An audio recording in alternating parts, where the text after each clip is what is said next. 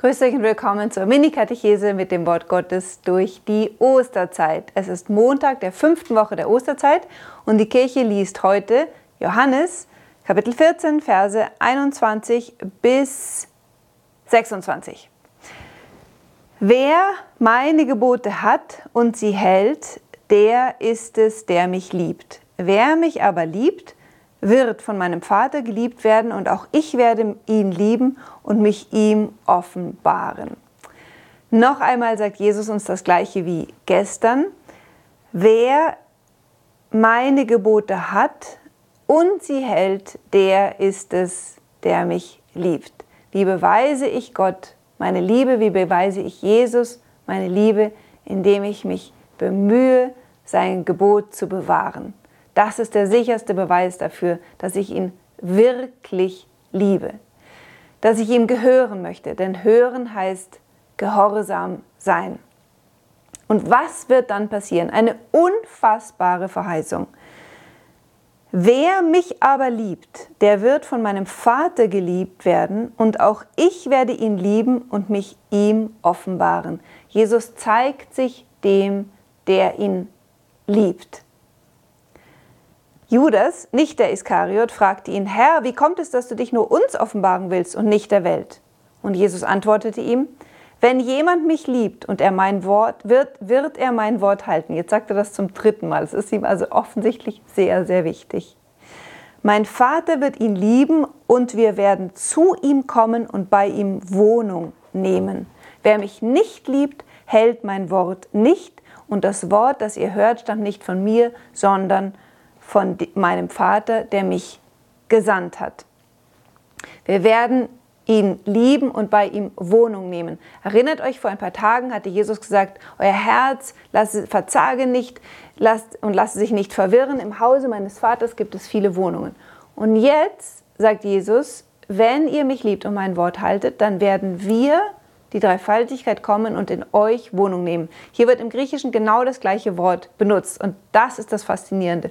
Unser Himmel ist, dass wir einst, und zwar eigentlich jetzt schon, eingehen in Dreifaltigkeit, aber einst in ganzer Fülle, dann werden wir nicht mehr blind und taub sein, wir werden in einem einzigen Fest, einem einzigen Rausch der Liebe leben. Also unser Himmel ist es, mit durch Christus in die Dreifaltigkeit aufgenommen zu werden. Aber der Himmel Gottes ist es, in unserer Seele zu leben. Das ist jenseits unserer Vorstellungsmöglichkeiten unseres Verstehens, dass Gott so eine Liebe zu uns hat, dass es sein Himmel ist, in unserem Herzen seine Wohnung aufzuschlagen. Und das ist eigentlich die ganze Essenz der christlichen Botschaft.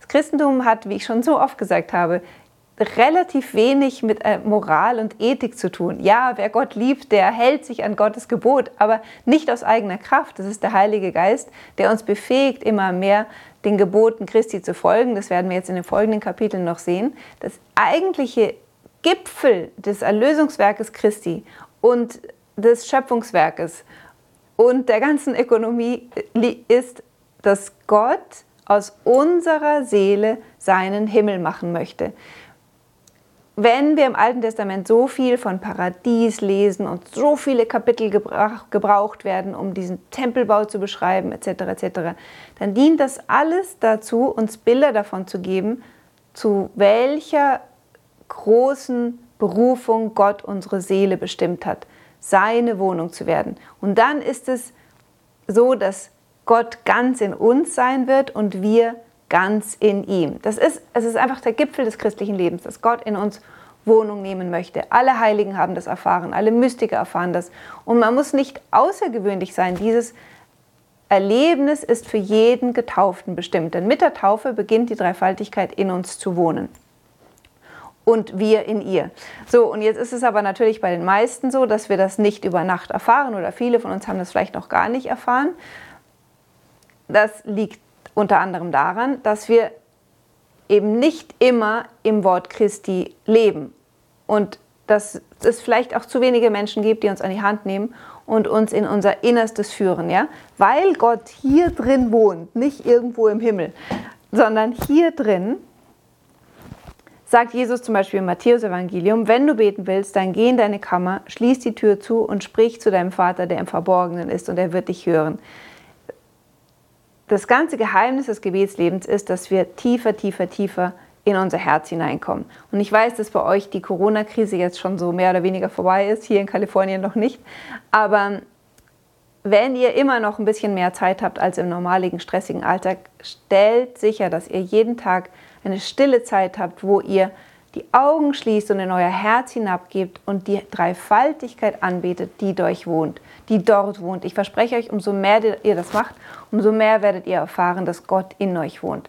Auch ganz wichtig, nachdem wir die Kommunion empfangen haben. Nicht einfach runterschlucken, Schlusssegen abwarten und wegrennen. Nein, jetzt ist der Moment, sich mit Jesus zu verbinden und ganz sich bewusst zu sein, er ist in mir und tiefer und tiefer in dieses Bewusstsein hineinzukommen, dass Gott in mir wohnt. Ich bin nie alleine, wenn ich nachts aufwache, wenn ich vielleicht jetzt auch in diesen Tagen einsam bin. Seid in Kontakt mit diesem Gott, der in eurem Herzen wohnt. Denn ein Christ ist nie allein. Der Vater, der Sohn und der Heilige Geist, der allmächtige Gott ist bei ihm und wohnt in seinem Herzen. Nun sagt Jesus, das habe ich zu euch gesagt, während ich noch bei euch bin. Der Beistand aber der Heilige Geist, den der Vater in meinem Namen senden wird, der wird euch alles lehren und euch an alles erinnern, was ich euch gesagt habe. Hier wird nochmal deutlich, und das ist sehr wichtig, dass wir nicht benachteiligt sind im Verhältnis zu den Jüngern. Im Gegenteil, uns geht es sogar in gewisser Weise noch besser, weil wir schon 2000 Jahre Kirchengeschichte auf dem Buckel haben und das ganze Wort, das Christus den Jüngern vom Vater her verkündet hat, haben wir in diesen 2000 Jahren noch viel, viel, viel tiefer verstanden. Der Heilige Geist führt die Kirche in das Verständnis der Worte Christi ein. Die Heilige Schrift ist immer die gleiche, ja, aber unser Verständnis wächst mit jedem Christen, der neu dazukommt, mit den ganzen 2000 Jahren, die der Herr uns heilige Theologen geschenkt hat, Propheten, wir verstehen jetzt noch mehr von dem, was der Herr uns gesagt hat, als die Jünger vor 2000 Jahren. Und das wiederum hat mit dem Geheimnis der Kirche zu tun. Die Kirche ist das Geschöpf des Heiligen Geistes, in der der Heilige Geist wohnt, die er am Pfingsttag hervorgebracht hat. Und seither ist dort zu finden das tiefere Verständnis des Wortes Gottes. Ich wünsche euch einen schönen Tag. Bis morgen.